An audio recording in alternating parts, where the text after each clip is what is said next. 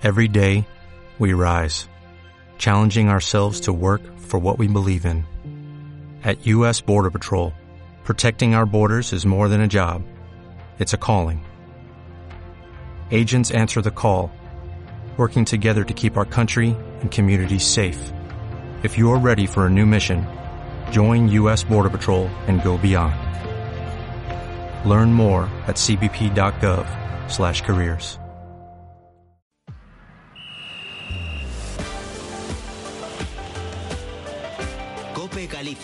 Estar informado. Deportes. Hola, ¿qué tal? Bienvenidos a Deportes Cope Galicia de este miércoles 10 de agosto. Saludos de Tonecho Vilela en la parte técnica y de Pepe Torrente al micrófono. Carles Pérez ya habla como nuevo futbolista del Celta, jugador que ha llegado cedido con opción de compra procedente de la Roma y que incluso podría debutar este mismo sábado como titular. En segunda división, en el Lugo, presentación de Pirri y habló el director deportivo Carlos Pita de lo que queda de mercado para el conjunto que entrena Hernán Pérez. El Depor supera los 10.000 socios y se acerca a los 11.000 en la semana del Teresa Herrera. De todo ello hablaremos en este Deportes Cope Galicia. Nuestra primera parada tiene que ser en Vigo. Y es que Ricardo de Miguel tenemos ya las primeras palabras del nuevo futbolista del Celta, de Carles Pérez. Así es, Pepe. Como bien decías, el jugador ya entrenó a las órdenes de Coudet en la tarde de ayer en las instalaciones de la Ciudad Deportiva Fauteza. Pudo conocer a sus nuevos compañeros y también dar esas primeras declaraciones con la Celeste. Dijo Carles Pérez que desde un primer momento tenía claro que quería venir a Vigo y aprovechó también para definirse como futbolista. Confirmó estar a tope a escasos días de que arranque la liga. En el Barça jugaba más eh, enganchado a la cal, eh, con la Roma me pusieron más por medio y al final, bueno, yo creo que es una buena mezcla porque tanto puedo ir como por fuera, por dentro. Llego una semana antes del, del inicio de, de, campeonato y tengo una semana para prepararme y a llegar a tope para el sábado. Segunda división, Álvaro Lorenzo, ¿qué me destacas de la comparecencia del director deportivo Carlos Pita? Bueno, habló en la presentación del central brasileño Bruno Pirri, de 30 años, que ya debutó ante el Racing de Ferrol. Pita reconoce que la prioridad es fichar a dos atacantes y que podría haber algo cerca. No descarta, ojo, que se produzca alguna salida con Cris Ramos y Cuellar en el centro de los rumores. Y así habla sobre el perfil de punta que andan buscando. No, nuevas referencias ya tenemos con Manu, a idea de traer diferentes perfiles para que se podan compenetrar ben. Queremos xogadores que nos poidan dar diferentes solucións dependendo do, que queira o míster en cada partido ou de como se poñan os partidos, pois buscar diferentes solucións. Non queremos xogadores do mismo perfil porque porque nos definirían demasiado como equipo, entón queremos ter variedade. El Depor suma su tercera temporada fuera del fútbol profesional, pero los que nunca fallan son los aficionados. Raúl Ameneiro, más de 10.000 socios ya.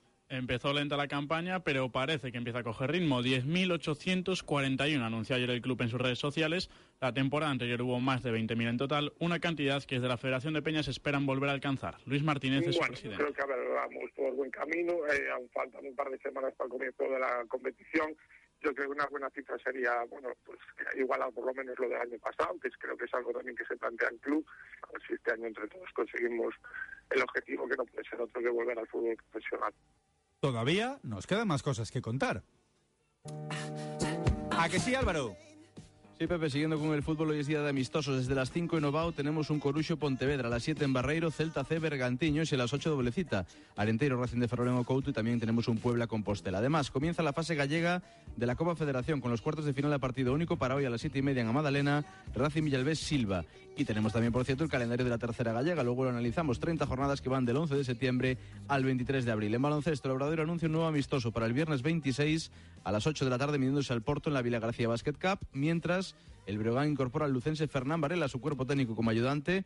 Varela era hasta hace semanas el entrenador del Ensino. Por su parte, Leima Coruña firma al alero Junior Barrueta, americano de origen cubano, 29 años y 1,96 y viene del Lille de la segunda división francesa. Y cerramos con fútbol sala porque también tenemos un amistoso a las ocho y media para el Noya, el único representante gallego en la primera masculina que recibe en su cancha IES Corucho. Esto no ha hecho más que empezar. Son los titulares de este miércoles 10 de agosto de 2022 en Deportes Cope Galicia. Ahora ampliamos contenido en tu cope y tu cope más. Por ejemplo, vamos a hablar, además de lo habitual, del Depor, del Celta, en este caso también del Lugo en segunda división, de las novedades arbitrales. Sabéis que en las últimas horas está habiendo, bueno, pues reuniones para decir qué va a ser mano, qué no va a ser mano, qué va a ser fuera de juego, qué no va a ser fuera de juego. Estaremos con un árbitro para que nos cuente todas y cada una de esas novedades. Siempre en tu cope y tu cope más hasta las 4.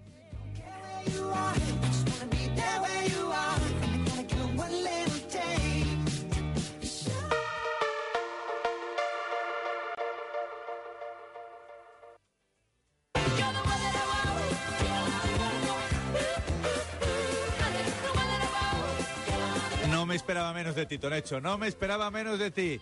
Dale, dale, su Gris, Gris, Gris. Sí, sí. Pues si hay algún despistado, ya sabéis que ha muerto en las últimas horas Olivia Newton-John, que era Sandy, la, bueno, pues evidentemente una de las grandes protagonistas junto con Joel Travolta de esa peli, que es un clásico.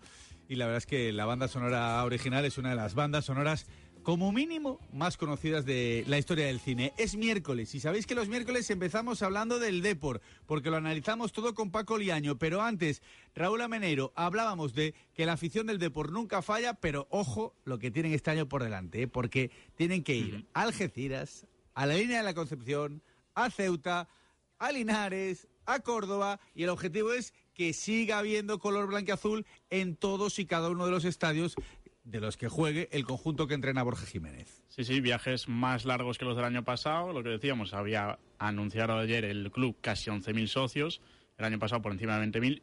Recordemos una cosita antes de empezar. Estamos en la última semana para renovar el abono conservando asiento. A partir del día 16 estará disponible la renovación, pero con cambio de localidad, así que si quieres mantenerlo tendrás que renovar esta semana.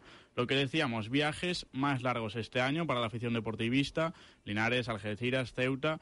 El equipo movilizó el año pasado gran cantidad de aficionados, superando varias veces los mil, y desde la Federación de Peñas confían en que se pueda abaratar esos costes de los viajes con la colaboración del club. Bueno, vamos a mirar varias fórmulas para intentar abaratar los, los viajes esta temporada, a ver si somos si somos capaces de, hacerlo, a ver si a ver si el club también puede poner algo de su parte para que la gente se pueda desplazar, ya que este año toca viajar al sur y son muchísimos kilómetros, intentaremos que, que bueno que tanto las peñas como todo el deportivismo pueda pueda hacer viajes eh, más económicos. Pero bueno vamos a intentar a ver si lo conseguimos entre todos y, intentar abaratar esos viajes para que la gente pueda ir Oye, y habló Yago Aspas en el canal de Twitch de, de Mr. Chip y siempre le preguntan por el Deport y la verdad es que suele tener siempre palabras de cariño ¿eh? hacia el equipo blanqueazul, dentro evidentemente la rivalidad bien entendida entre el Celta y el Depor, Depor y Celta. Yo creo que Aspas, eh, pues en las, últimos, las últimas comparecencias siempre tiene palabras de aprecio hacia el eterno rival, ¿no?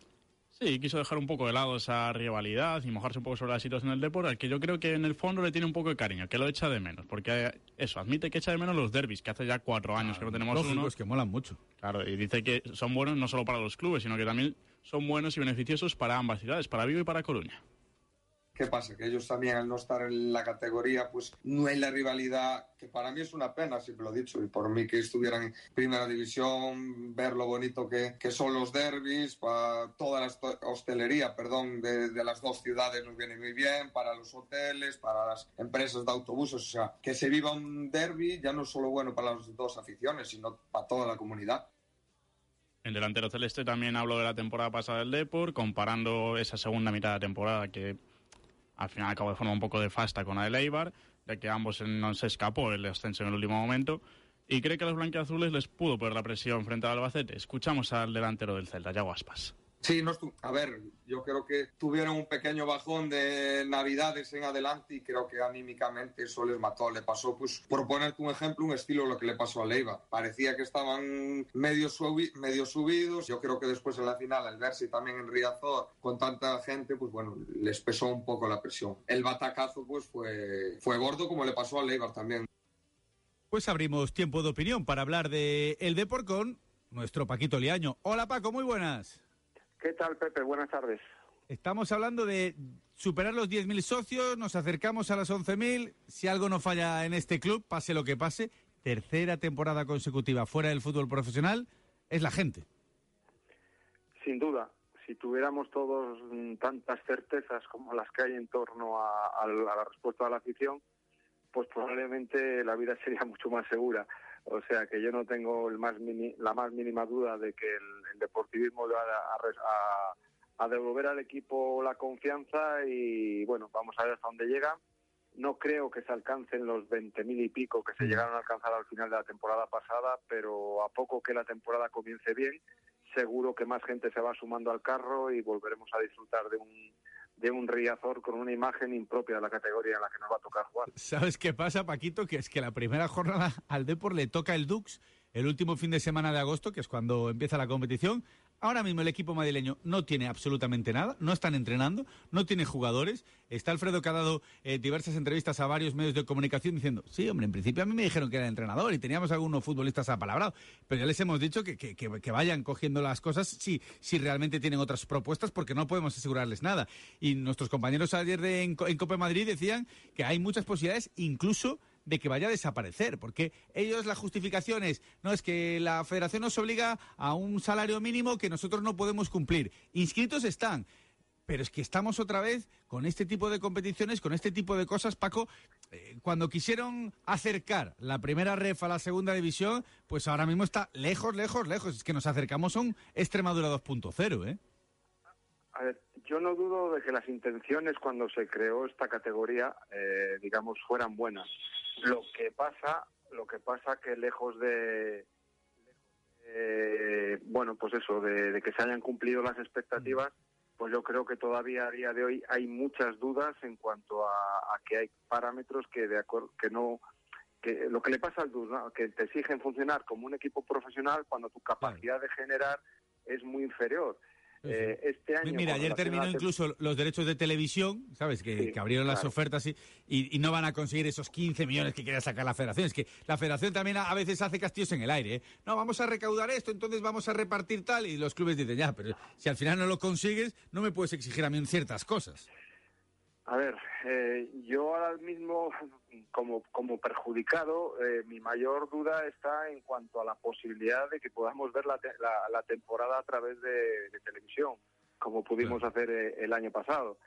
Insisto, ya digo, no dudo de las buenas intenciones cuando se gestó esta nueva categoría, que era mejorar un poquito la gestión de, de la antigua Segunda B, pero, pero hay muchas cosas que corregir y al final este año, aunque se hayan dado pasos en el sentido de prohibir los campos de césped artificial, exigir unos aforos mínimos, es decir, se quiere dar un pasito más, pero por el camino te sigues dejando a muchos clubes como, como el propio DUS, que evidentemente eh, no tienen capacidad para hacer frente a, a parte de esas exigencias claro. y se da la, la circunstancia de que se van a enfrentar en la categoría, bueno, pues como ha determinado la primera, la primera jornada, ¿no? Un transatlántico, valga la expresión, sí. como un Deportivo La Coruña, con infraestructura de fútbol profesional de más alto nivel, contra un equipo que, que, que apenas se puede mover más allá de una tercera prácticamente territorial, pues porque, porque no le da los medios. Y, y eso a la larga yo creo que no es bueno para la competición. También te digo una cosa, ¿eh, Paco, tal y como está el Depor y los últimos años de, del equipo, es que le tenía que tocar justo al Depor la primera jornada el equipo con problemas. es que, es que, es que vamos, es que eh, si tuvieses que hacer una apuesta, es decir, seguro, le toca al Depor que ya empiece así y ya empiece todo el mundo a decir, ascender a Coruña por decreto y tal. Es que, ya me, es que ya me, ya me cansa, o sea, ya, ya aún no llegó el día y ya estoy cansado. Sí, eh, efectivamente, no sabía que ibas a decir ese comentario, pero estoy convencido que ya hay gente que está diciendo que ya al Depor se le, le, vuelven a poner un, un, tapiz de, un tapiz para que no pierda otro año más en la categoría. Mira, eh, el Depor tiene que estar pendiente a día de hoy y yo espero y deseo que tanto Borja como Rosende, como los que tienen que tomar importantes decisiones de cara al futuro inmediato del equipo, no se paren ni un solo segundo a analizar ese tipo de circunstancias y sí estén plenamente centrados pues, en terminar de conformar la mejor plantilla posible para el equipo, el tratar de conseguir ese par o tres de jugadores que, que en boca de, de, Borja Jiménez hemos escuchado que el equipo sigue buscando, pues para tener el mayor potencial deportivo posible para hacer frente a una temporada que por experiencia sabemos que es larga, que lo que haces en la primera vuelta de nada sirve si no lo complementas en la segunda y que este año, de una vez por todas, pues nos lleve, ya digo, a la, a la categoría mínima donde, donde necesitamos y debemos estar. Oye, de estas primeras pinceladas que ha, hayas podido ver eh, a través del, del, canal de YouTube del D, porque está sí. emitiendo los amistosos, ¿qué te está pareciendo el conjunto de, de Borja? Ilusionante, ilusionante cuanto menos, porque efectivamente, por ejemplo, si nos ceñimos a los dos últimos partidos que le tocó jugar, pues yo creo que tanto ante la Ponferradina, donde la primera parte fue excelsa, valga la expresión, y tampoco fueron malos los primeros 45 minutos frente a un rival ya de la categoría, como es el Real Madrid Castilla, pues yo creo que, que nos da a los aficionados para, para tener ilusión y para ir una vez más, bueno, pues poniéndonos las pilas de cara a, una temporada donde espero y deseo que, que cuanto menos se repita el puntaje de, de, la temporada pasada en esa primera vuelta y sobre todo que se confirmen las expectativas de juego. Creo que, que los jugadores que han venido, todos ellos, y eso que todavía no hemos podido ver el desempeño de varios, pues por el, con el caso Lave, por ejemplo, porque ha estado lesionado, vamos a ver la evolución de Rubén Díez, el último incorporado, vamos a ver si efectivamente se, se produce un bombazo en, en, la delantera, ¿no? Como, como parece ser que... Ellos pretenden, que es un poco la idea, sí, un, claro, sí, claro. sí, sí, un futbolista Eh, que, que, pueda marcar diferencias, esa es un poco so, la hoja sobre de todo sobre todo porque son puestos eh, la incorporación de un central más que complete esa, Sí. esa parcela que, que tanto que tanto sufrimos el año pasado, sobre todo en lo que tenía que ver con el juego aéreo. Bueno, yo creo que se trata de, de tratar de, de apuntalar defi- definitivamente al equipo y que se confirmen un poco las expectativas de todos y, de todos y cada uno de los jugadores que han llegado, que para mí, eh, francamente, si te soy sincero, me están de momento me están congratulando muchísimo porque en el caso de en el caso por ejemplo de, del medio centro de, ¿Isi Isidro, Gómez? bueno Sí. pues me ha gustado y eso que no le he visto digamos rodeado del equipo titular porque le ha tocado jugar más minutos digamos con con supuestos suplentes o con varios jugadores del Mm. Fabril el caso de Raúl que pues creo que, que es un puñal por banda izquierda el caso de, del, del jugador incorporado del Valladolid pues también me ha gustado mucho Sí, Víctor. Narro, Víctor Narro, Víctor sí. Narro, por ejemplo, la banda izquierda del día de, de la primera parte del partido frente a la, a la Ponferradina en Villalba, me pareció que la banda izquierda era profundísima y con una capacidad de desborde brutal. Eh, tengo ganas de ver a Olave, ese medio centro, que, que le den descanso y minutos Mm. seguramente a Alex Bergantiños. Eh, eh, Santa María me parece que es un delantero en el que podemos tener plena confianza por su capacidad de trabajo, por su remate de cabeza, que, que- que creo que es un yo creo que es un animal de, de- de todo el juego aéreo. Mm. Bueno, eh, la verdad, eh, a día de hoy estoy francamente satisfecho de lo que he podido ver, los pocos minutos que se ha podido ver de- del equipo, y estando a 15 días de que, de que empiece la temporada, donde las piernas, lógicamente, cuando juegas un partido de esas características, pues todavía están muy pesadas y se supone que los jugadores no han alcanzado su punto, su punto óptimo de, de, de, bueno, pues de, de lo que nos pueden dar. Pero bueno, insisto, mm, creo que es para estar satisfecho y lo único que me preocupa, Pepe, es que el, el alto, en mi opinión, el alto número de jugadores, cuando la realidad es que eh, luego juegan 11. Y yo creo que Borja Jiménez, si es capaz de encontrar un 11 titular, eh, tampoco es muy partidario de, de hacer demasiados cambios. Vamos a ver si eso dentro del vestuario pues no supone un problema. Pues Sí, un poco porque la todos son gestión, claro. Claro, por eso, que son todo circunstancias que en una temporada larga pues hay que, hay que ver cómo, cómo se van desarrollando. Hola Paco, ¿qué tal? Soy Raúl Ameneiro. Eh, coincido un poco contigo en el tema de la banda izquierda, de Raúl Carnero, Víctor Narro, me gustaron mucho ese día contra la Ponferradina. También eh, Gorka Santamaría, que hemos visto que es un killer, un buen delantero para rematar esos centros que le puedan poner los dos jugadores. Pero quería saber un poco tu opinión sobre el tema canterano. No sé qué tal los has visto esta pretemporada, se ha hablado mucho de Tincaroutas, de Jairo, que han sorprendido. ¿Y qué participación crees que puedan tener en la temporada con, el- con Borja? A ver, yo en el tema canterano la verdad es que lo- me he significado ya muchas veces de que soy muy partidario de darles oportunidades y si cabe más oportunidades de las que recibieron la temporada pasada.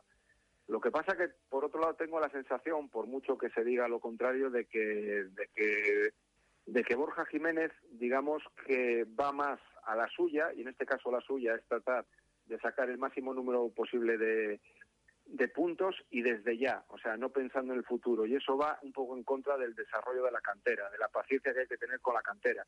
Entonces, a partir de ahí, tengo la sensación de que los canteranos ahora mismo tienen cierta presencia en estos partidos de la pretemporada, pues, por aquello de hacer dos once o de dar 60 minutos a, a un equipo teóricamente más titular y luego dar entrada a los suplentes.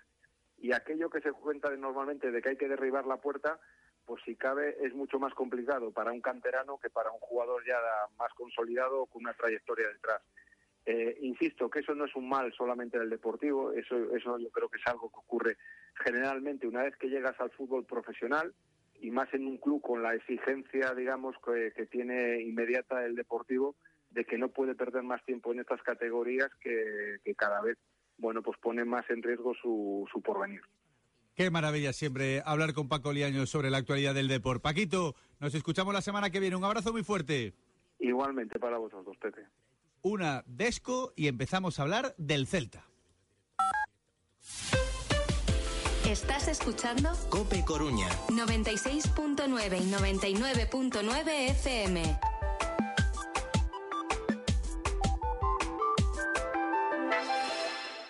Detrás de todo, gran periodista de COPE. Claves de la mañana, ¿qué tal Sergio Barbosa? ¿Qué tal? Buenos días. Belén Ibáñez, muy buenas tardes. Hola, buenas tardes, Pilar. Alcalá, muy buenas. Buenas noches, Juanma. Buenas Hay noches un a gran todos. equipo de periodistas y profesionales trabajando cada día para contarte lo que está pasando. Si quieres aprender con ellos, ven al máster universitario en Radio COPE, porque quedan muchas noticias e historias por contar. Máster universitario en Radio COPE, organizado por la Fundación COPE y por la Universidad San Pablo CEU, con un año de prácticas remuneradas. Infórmate en fundacioncope.com o por teléfono o WhatsApp en el 670 98 0805. Escuchas Cope en Internet, DDT, Onda Media, FM y dispositivos móviles.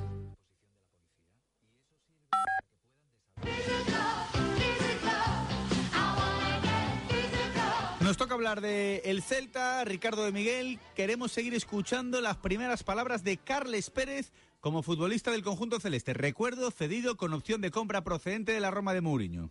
Pues sí, admitía en declaraciones a los medios oficiales del club ese proceso que, ha costado mucho su llegada a Vigo, que se ha alargado bastante, pero que lo importante es que sí, ya está sí, aquí. verdad es que sí. Se, ha alargado porque fue uno de los primeros nombres que sonaron a inicios Sí, del sí. mercado y no ha sido hasta la semana previa. Pues decía, sí, ha tardado, pero al final ha llegado ese fichaje y por lo tanto estoy contento. Bueno, la verdad que ya, ya tenía ganas de que se hiciera. Ah, se ha tardado un, poco y bueno, cada día que iba pasando estaba bueno, un poquito con más ganas de, de llegar. Al final, tanto el club como, bueno, como los representantes como la Roma bueno, lo ha hecho posible y muy contento de estar aquí. Fueron varios los clubes, además, que sonaron como posible destino del futbolista de la Roma, pero admitía Carles Pérez que desde un principio, en cuanto sonó el nombre del Celta, en cuanto surgió esa posibilidad, la prioridad era jugar en Vigo esta próxima temporada. Sí, al final, bueno, se ha hablado de muchos equipos, de, muchas ofertas, pero yo internamente ya con mi familia, con mis agentes, ya tenía claro dónde quería ir, lo dejé claro a la Roma desde el principio. Eh, y como te digo, por suerte se ha podido hacer y muy contento de, que- de poder estar aquí y ya disfrutar de todo esto. Además, durante estas semanas previas, durante estos incluso yo diría casi meses previos a que se anunciase su fichaje por el Celta, Carles tuvo la posibilidad de hablar en varias ocasiones con Eduardo El Chacho Coudel. Recuerdo que es una petición expresa del entrenador argentino y por lo tanto asumimos que va a ser un jugador con mucha importancia, con un rol fundamental en el equipo. Explicaba el extremo qué quiere de él el técnico argentino. Bueno, sobre todo jugar mi fútbol. Al final yo soy un chico que le gusta mucho tocar el balón, soy muy vertical. Evidentemente sé cuándo puedo y no puedo. Pero bueno, sobre todo eso, que juegue como, como yo sé, como lo he hecho tanto en Barcelona como en la Roma. Y que bueno, que esté tranquilo, que me adaptaré seguro y, y nada, que con muchas ganas de, bueno, de hacer un buen año. Antes escuchábamos a Aspas hablando sobre el deporte, pero evidentemente en esa entrevista con Mr. Chip en su canal de Twitch habló largo y tendido de la actualidad del Celta y como siempre no se esconde y, y es claro, incluso tocó cualquiera de los temas por espinosos que sean, ¿eh? Sí, por ejemplo, el tema Denis Suárez, Carlos Mourinho, que tanta polémica ha levantado ya en los últimos eh, meses, sobre todo habló diciendo, sincerándose, yo soy claro, dice Yago Aspas, analizaba esa situación entre Denis y Mourinho y sobre todo decía que incluso intentó eh, mediar entre ambas partes, pero que el resultado pues sigue siendo el mismo, que o cambian mucho las posturas o que el desenlace parece que está abocado al mismo de todos los días. A ver si sale, a ver si no, si le llega algo que, que le interese si no, o sea, yo por lo que comenta él y lo que comentó en rueda de prensa es que si no le sale nada que le interese, tiene contrato en vigor y hay que respetarlo. Intenté con uno, intenté con el otro, pero bueno, evidente cuando dice que no es que no, y bueno, es su forma de, de ver la vida y, y le ha ido muy bien, claro. Claro, Yago Aspas, que como dice, lo intentó, habló con el presidente, habló con Denis, pero no ha podido cambiar la situación. El segundo también sonido que rescatamos es eh, sobre los objetivos del equipo. Siempre ha sido un futbolista ambicioso, diciendo que este Celta podría incluso aspirar a Europa, pero también tiene los pies en la tierra el de Moaña. Dice el príncipe de las bateas que ahora mismo la diferencia con los siete primeros clasificados de la última temporada sigue siendo muy grande. Tal y como está la competición, hoy en día entrar entre los siete primeros hay una diferencia grande. O sea, creo que hoy en día los siete primeros tienen esa diferencia en cuanto a presupuesto y a plantilla, pues un poco diferenciados de los demás. Villarreal, Bet, Sevilla, Real Sociedad, Atlético Madrid, Barcelona y Real Madrid no nos podemos comparar con eso. Nosotros no podemos pagar un jugador como Fekir por ponernos en situación, o un jugador como Isco, jugador como Silva. No puedes competir con esos salarios, no puedes pretender firmar a ese jugador. Y sobre las entradas del partido del sábado, ¿qué me cuentas? Pues que ya están a la venta para ese debut liguero en Balaídos con precios que van desde los 16 a los 36 euros. Dichas entradas se pueden adquirir de manera online a través del enlace publicado en las redes sociales del club o también de forma presencial el mismo día del partido, el sábado entre las 10 de la mañana y las 5 de la tarde. Antes de todo ello, además el club organizado para esta tarde la presentación de sus nuevos fichajes de los ocho nuevos jugadores. Será en Balaídos a partir de las Siete y cuarto de la tarde, puertas abiertas para los aficionados celestes que quieran dar la bienvenida a esos nuevos eh, ocho jugadores celestes. Del Celta nos vamos a Lugo.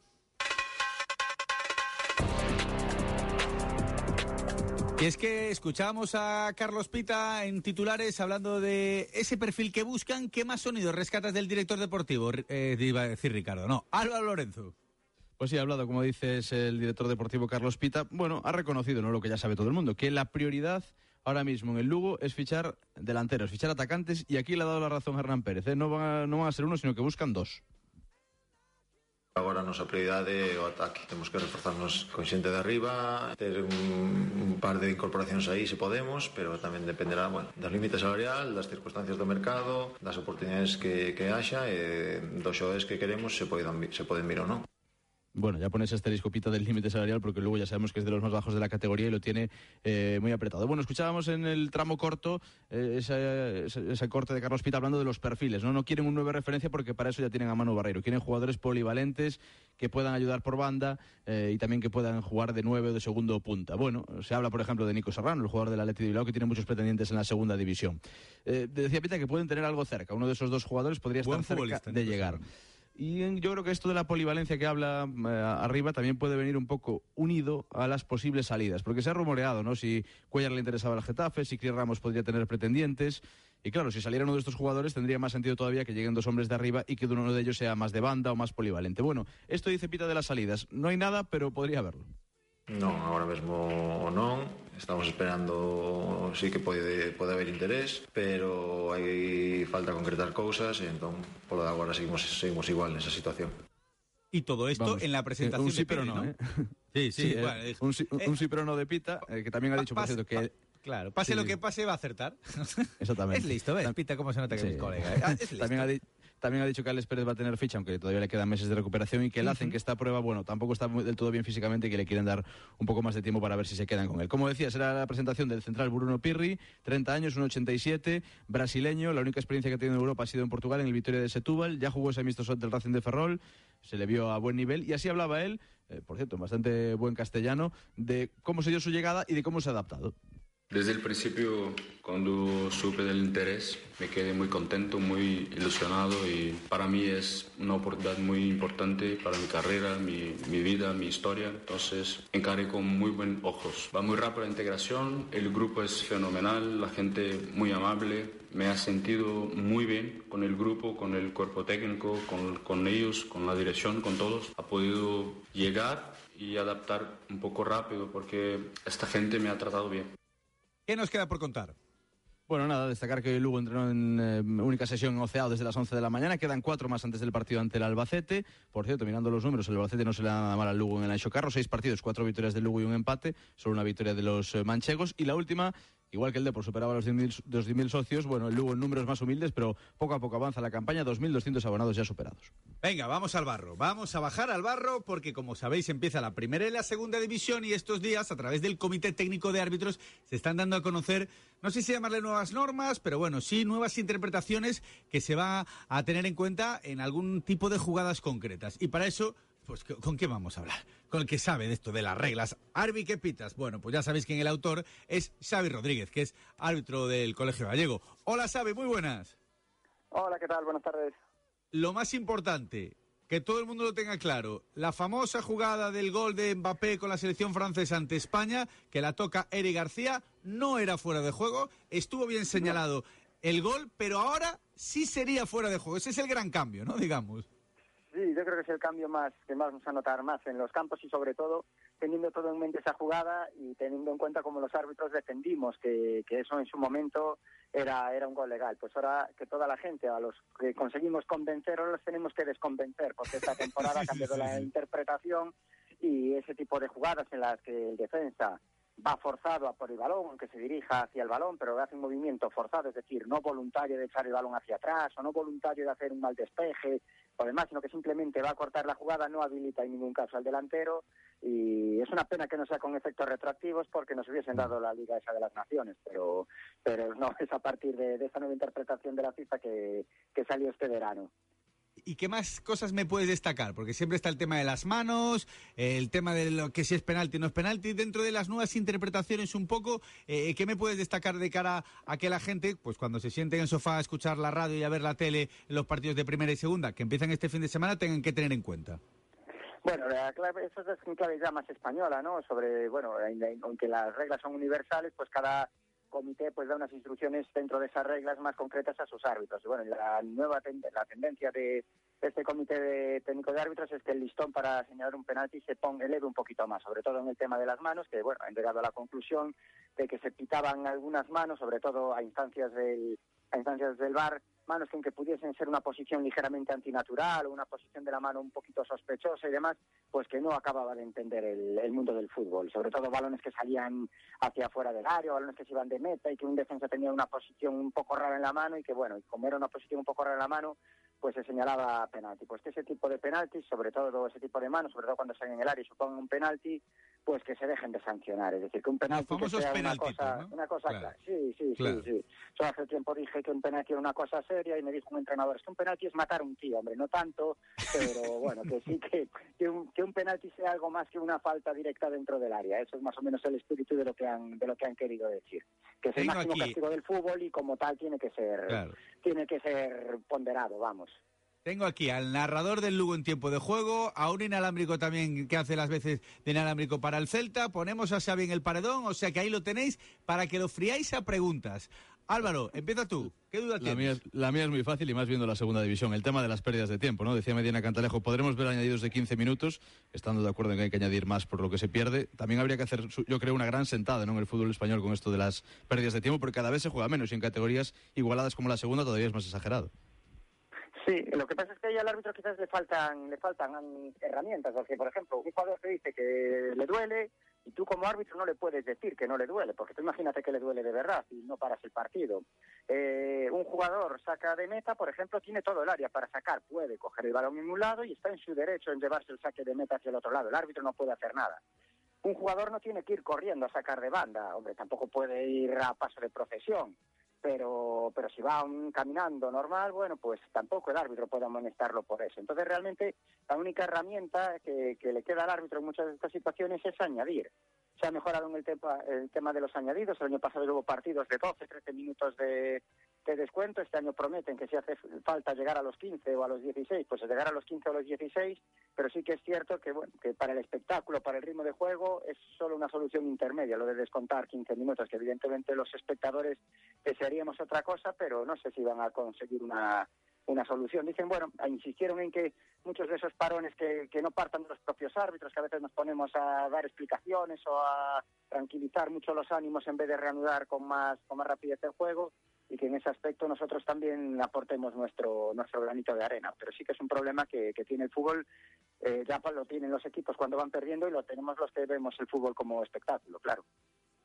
Bueno, eh, Pepe, voy a hacer una preguntita yo muy breve porque nos Venga. queda un minutito solo. Pero 30 quería segundos para responder, Xavi. Venga, dale. Estuve, estuve viendo, claro, el, van a también endurecer creo que un poco los castigos para las, eh, les- para las entradas que ocasionan sobre todo leí que a veces se les escapaban jugadores que se lesionaban y que no castigaban bien esas jugadas, a lo mejor mm, se van a echar a lo mejor más tarjetas, ¿no? Sí, sobre todo se insistió sobre que no puede haber una entrada de estas que, que vaya a hacer daño, que pueda causar daño, que haga peligrar la integridad física de lesión, con resultado de lesión y que un jugador se pase tres meses lesionado por una entrada de estas criminales y Claro. que se vaya sin, sin la expulsión y que lo hizo. Es Hay difícil, pero bueno, yo creo que en esa línea estamos. Pues esas son un poquito las novedades de cara a esta temporada 22-23. Xavi, que siempre un placer. Muchísimas gracias y un abrazo. Un abrazo a vosotros. Deportes Cope Galicia, edición de miércoles 10 de agosto. Regresamos mañana a partir de las 3 y 25. Ahora te seguimos contando todo lo que te interesa aquí en tu casa, en la Cope.